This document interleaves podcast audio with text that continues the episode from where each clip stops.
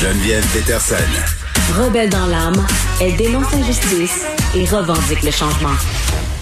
Je sais pas si vous avez vu l'histoire euh, de ses parents par rapport à ce médicament très très cher, 2,8 millions de dollars pour une dose, le médicament le plus cher du monde, donc qui sera administré au Québec partir euh, du 20 octobre. Histoire très touchante, il faut dire. Euh, je voyais euh, la mère en question parler avec Michel Jean il y a à peine quelques instants où bon, on expliquait justement là, ces parents-là qui ont deux filles atteintes d'une maladie très très rare, amyotropie, trophie pardon spinale. ça, ça donne quand même là des traitements qui sont super invasifs là, des ponctions lombaires, c'est très très douloureux là, des, chez un bébé de six mois, chez un autre enfant en bas de cinq ans. Ce médicament-là éviterait tout ça.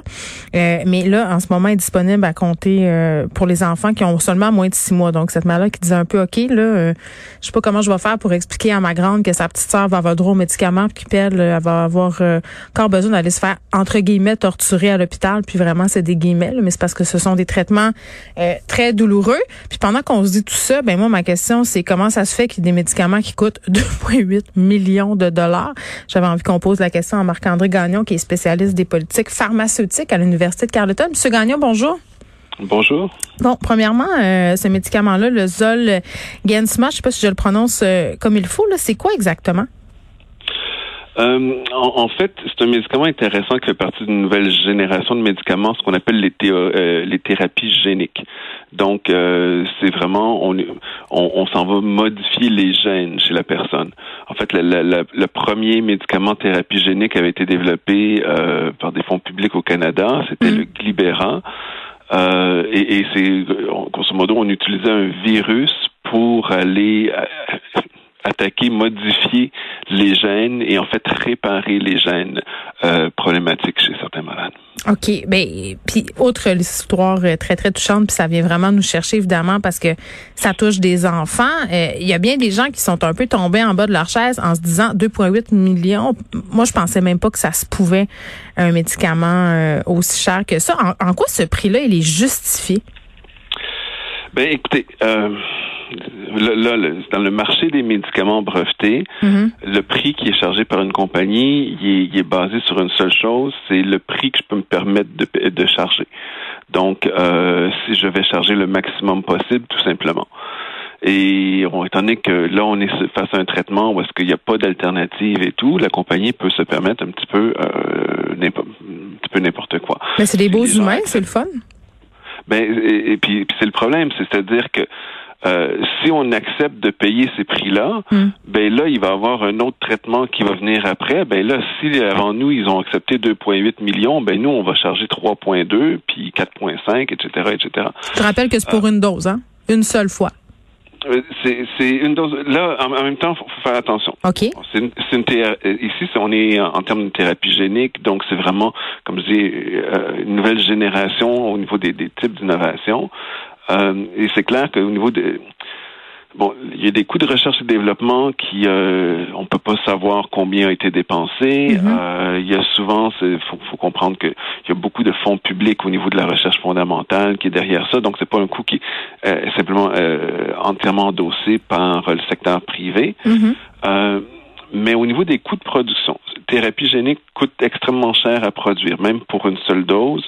Disons que le coût de production, on est autour à peu près à partir d'autres thérapies géniques, là, on est autour de, de 100 000, 200 000 dollars par dose à produire. Donc, à partir de là, c'est clair que ce médicament-là, pour exister, il faut que ça coûte cher. Là, la question, mais pourquoi est-ce que c'est pas, disons, euh, on pourrait charger 300 000 dollars par dose ou 400 hmm. 000 et ça serait extrêmement profitable pour la compagnie. Mais là, euh, pour moi, pourquoi cette, ce médicament-là il est important? Ben, on a une compagnie qui a décidé nous allons briser le plafond du plus du prix le plus élevé qui soit pour mm. un médicament.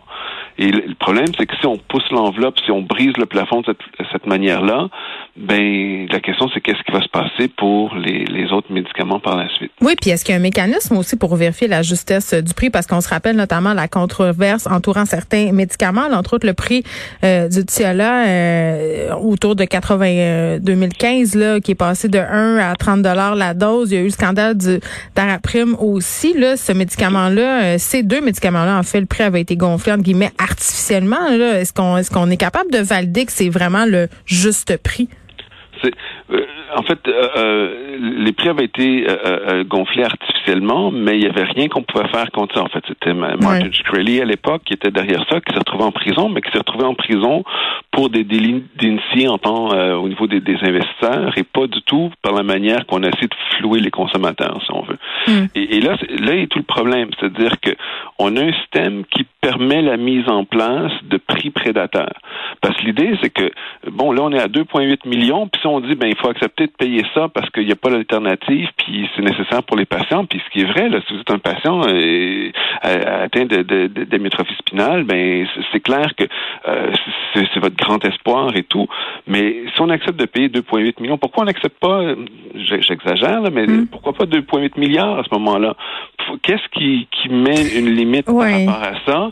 Et étant donné qu'on a des ressources limitées, ben, je, je caricature encore, mais on va se retrouver dans un système où est-ce qu'on va être obligé de fermer des écoles pour pouvoir payer des médicaments, mais ces médicaments-là, c'est pas que OK, on donne plus de profit à la compagnie, donc elle va pouvoir faire plus de recherche et développement. C'est pas comme ça que ça se passe. Ça fait, hmm. On peut simplement augmenter les revenus pour les actionnaires. Puis là, je, oui, oui, mais Marc-André Gagnon, je vous entends très bien. Puis, je, je, je veux pas qu'on ait l'air insensible. Je, veux dire, si moi j'avais un enfant atteint d'amyotrophie spinale, bien clairement que je voudrais qu'il y ait ce médicament-là, puis même je voudrais qu'il y ait un médicament à 5 milliards. Là. Euh, euh, c'est pour ça qu'en ce sens-là, pour ces parents-là, c'est une bonne nouvelle. Ça, ça évite des souffrances pour leurs enfants ça permet aussi de retarder l'évolution de la maladie. Euh, mais c'est sûr qu'on est dans cette idée que c'est un médicament rare qui va sauver des enfants. Euh, puis rendu là, peu importe le prix, on veut que ces enfants-là aient accès. Donc ça, ça ouvre la porte quand même à ce pas de plafond là, dont vous faites, euh, auquel vous faites allusion. Là. Mm-hmm. Et, vous avez raison d'inciter, là, euh, si on se met à la place de, de, patient, mais là, il fait, dans, dans le cas de, la, petite mm. famille ici, c'est parce qu'on on a d'autres traitements qui existaient auparavant, euh, le, spin rasant, par exemple. Euh, mais on avait le même problème. les prix étaient extrêmement élevés. Bon, il y a différents types d'amyotrophie spinale, type 1, type 2, type 3. Et là, ben, si vous aviez le type 2, ben, vous pouviez avoir accès, aux médicaments jusqu'à l'âge de 13 ans, par exemple. Mm. Et si vous avez 14 ans, ben, tant pis pour vous. Euh, mais c'est le cas là, là, c'est six mois, euh, puis après ça, l'autre petite sœur là qui est plus vieille, ben, elle va continuer à avoir des ponctions lombaires, là, si on va dans ce sens-là. Ben exactement, c'est-à-dire que là on parle d'un médicament qui qui, qui mais ça c'est pas juste. Un bénéfice thérapeutique immense, mais la question c'est que en fait, si le médicament était à 400 000 dollars, il resterait extrêmement profitable pour la compagnie. Et là, on pourrait le rendre beaucoup plus accessible et disponible pour l'ensemble des patients euh, qui en ont besoin et qui pourraient bénéficier de ça. Et, mais il faut comprendre, la, la, Novartis ici, avec le Zolgensma, mm. sont arrivés, puis c'était clairement, ça, ça, fait partie de la, campagne de mise en marché. On arrive avec un prix qui n'a pas d'allure, mais euh, la façon qu'on a mis un petit peu de la pression sur le gouvernement, ils ont fait une annonce, ils ont dit, écoutez, nous allons faire une loterie mondiale, euh, on va donner, euh, on va tirer à la loto 100 doses de notre médicament. Mm. Euh, de, de Zolgensma. Et donc, tous les patients peuvent directement participer à la loterie. Et, là, c'est pour faire en sorte, ben regardez, eux ont eu accès aux médicaments, voici l'amélioration de la santé de leur enfant, et les méchants gouvernements refusent de, de rendre le médicament disponible pour les autres. Mais, Mais c'est fou, on dirait un Squid Game pharmaceutique. quasiment. C'est quasiment ça. certains pourraient effectivement le, présenter comme ça, effectivement. Euh, est-ce qu'on devrait considérer, puis c'est une question difficile, c'est une question qui touche à notre éthique euh, comme société, est-ce qu'on devrait considérer les chances de survie du patient avant de payer de tels montants pour des médicaments? Euh, ben écoutez, on, c'est déjà pris en compte là sur, ah ce qu'on appelle l'évaluation des technologies de santé, sur la manière dont on va négocier les prix, etc. Euh, euh, on regarde la, qualité de vie du patient, les années de vie gagnées, etc. Pour, on n'y va pas nécessairement patient par patient, mais on les regarde d'un point de vue plus général pour déterminer. Encore pour revenir pour les stratégies d'entreprise, parce qu'au Canada, il y a une autre façon de se protéger.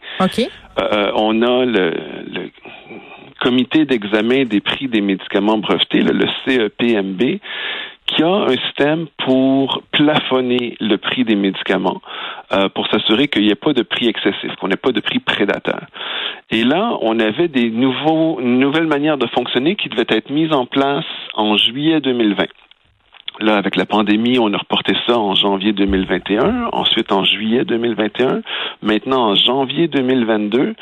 Et l'industrie est absolument mobilisée pour empêcher la mise en place de ces nouvelles règles de plafonnement des prix pour les médicaments brevetés, à commencer par les, les compagnies qui produisent des médicaments pour des maladies rares. Hmm. Leur modèle d'affaires repose sur leur possibilité de demander des prix prédateurs, mm. puis c'est pas des prix élevés là, c'est on est au-delà de prix élevés, c'est des prix trop élevé hmm. euh, pour des patients pour lesquels il n'y a pas d'alternative. Donc c'est vraiment on, on prend les, les, patients en otage, puis on, on capitalise sur le désespoir des gens, grosso modo, pour demander des prix extrêmement élevés.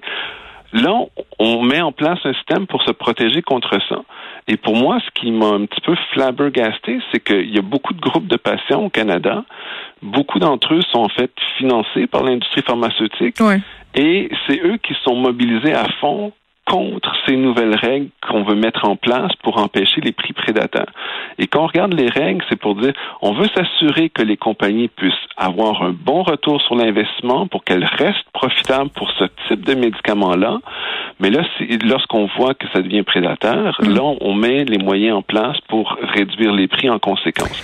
Et ça, les patients sont mobilisés contre ça. Et si vous avez vos acheteurs qui demandent des prix plus élevés, bien, on se retrouve avec ce genre de situation juste pour qu'on soit clair, Marc-André Gagnon, 2,8 millions pour le Zolgensma, c'est un prix prédateur pour vous, là.